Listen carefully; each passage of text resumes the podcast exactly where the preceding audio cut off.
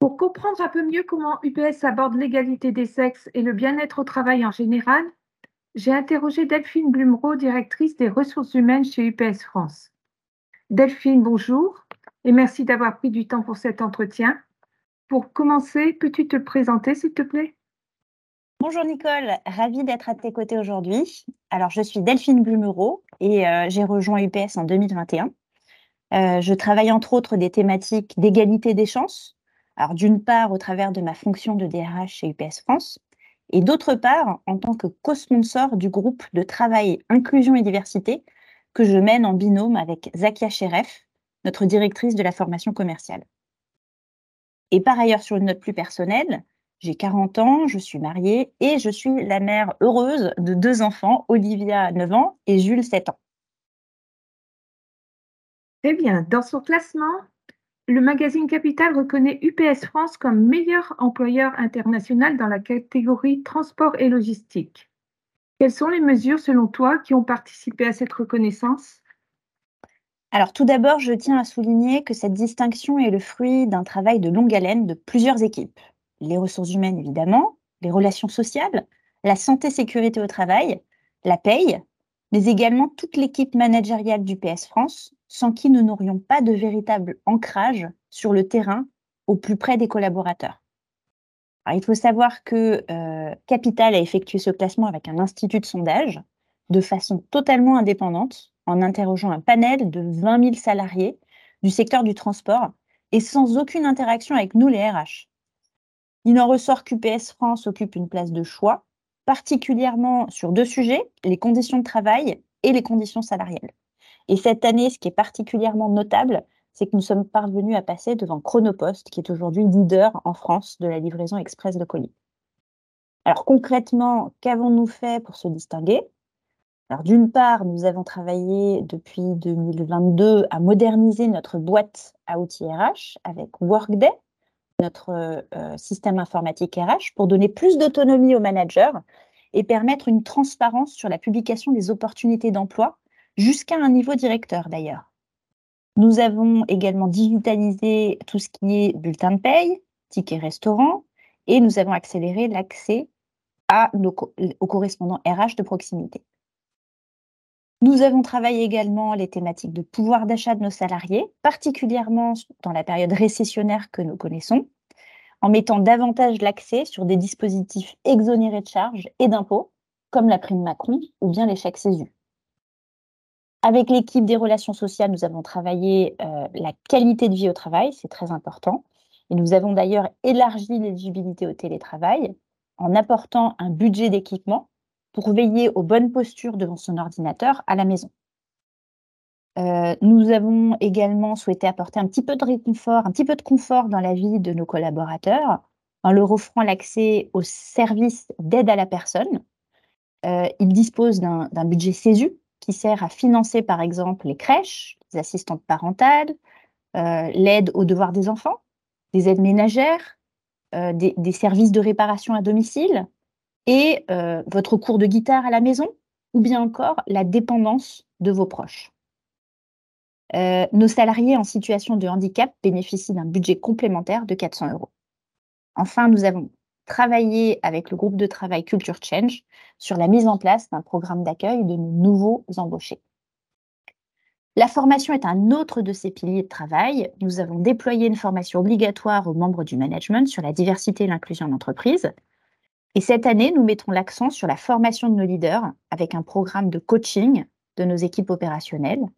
Et nous déployons sur le deuxième trimestre une formation sur les nouveaux outils tels que Teams, Microsoft 365 ou bien SharePoint pour mieux les utiliser et accompagner les changements de l'entreprise. Enfin, la communication et la reconnaissance au travail restent au cœur de nos préoccupations. Nous souhaitons donner aux salariés l'opportunité de reconnecter ensemble après des années Covid.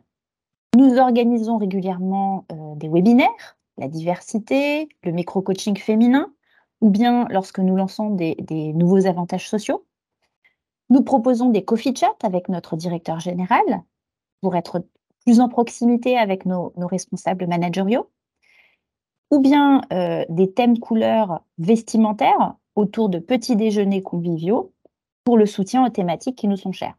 Et par exemple, aujourd'hui, Nicole, nous sommes vêtus de jaune le 28 mars pour marquer notre soutien à l'occasion de la journée mondiale contre l'endométriose. Effectivement, très bien. Et donc, euh, concernant euh, l'évolution des ressources humaines euh, au sein du PS, quelle est ta vision pour les prochaines années? Alors, les ressources humaines occupent une place de plus en plus importante dans notre société, qui est en pleine mutation, bouleversée à la fois par la transformation digitale et la crise sanitaire. Nous sommes devenus, nous les RH, des relais des gouvernements, par exemple pour prélever l'impôt avec la mise en place du, prélèvement à la source, pour améliorer le pouvoir d'achat par le biais des négociations annuelles avec les élus.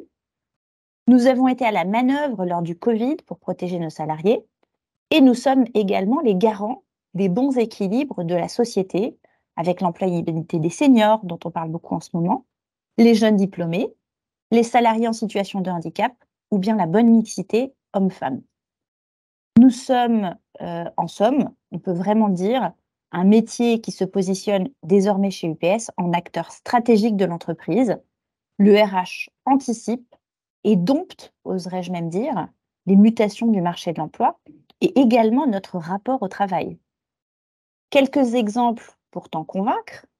Euh, le télétravail, la semaine de quatre jours dans, un certain nombre de nos centres, qui est une réalité déjà, les transformations de nos métiers et compétences avec l'arrivée de l'automatisation, de l'intelligence artificielle ou bien de la digitalisation, et également le dynamisme du marché de l'emploi que nous connaissons à l'heure actuelle et qui a véritablement inversé le rapport entre le candidat et l'employeur.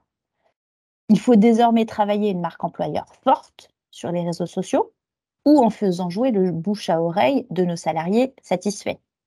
L'employeur est désormais euh, tenu de convaincre le candidat, mais tout en restant évidemment authentique sur nos valeurs d'inclusion, de diversité et de préservation de l'environnement. Et donc, euh, dans l'ADN des ressources humaines, il y a le lien entre les personnes et le développement des compétences. Comment ces missions sont-elles abordées au sein des ressources humaines en France? Alors, il faut savoir que bon nombre de nos collaborateurs n'ont pas eu la chance ou la possibilité d'ailleurs de poursuivre leurs études à la fin de leur cursus académique obligatoire. Ils se sont construits, ils ont gravi les échelons de l'entreprise qui leur a ouvert les portes. Mais pour autant, euh, il leur manque parfois quelques bases de gestion ou de management.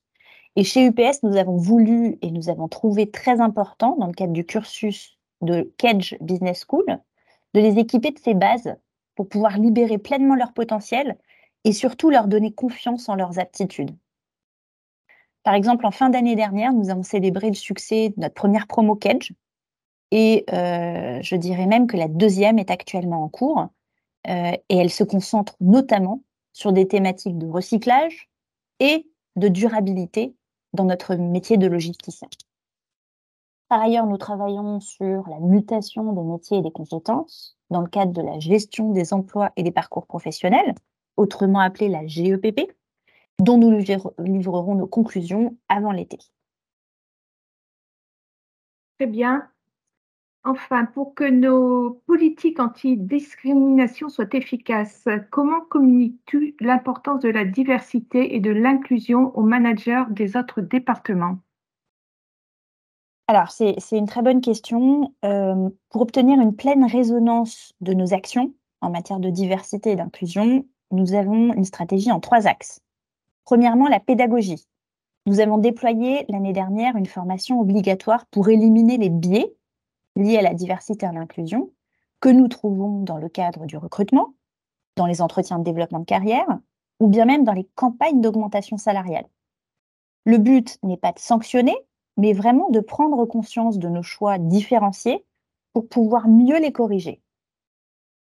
Deuxièmement, nous avons beaucoup communiqué euh, par des, des, campagnes de mail mensuelles, par exemple sur les fêtes qui célèbrent la différence dans le monde, ou par des webinaires pour expliquer notre stratégie et nos résultats en matière de handicap au travail, de leadership féminin ou bien d'égalité homme-femme.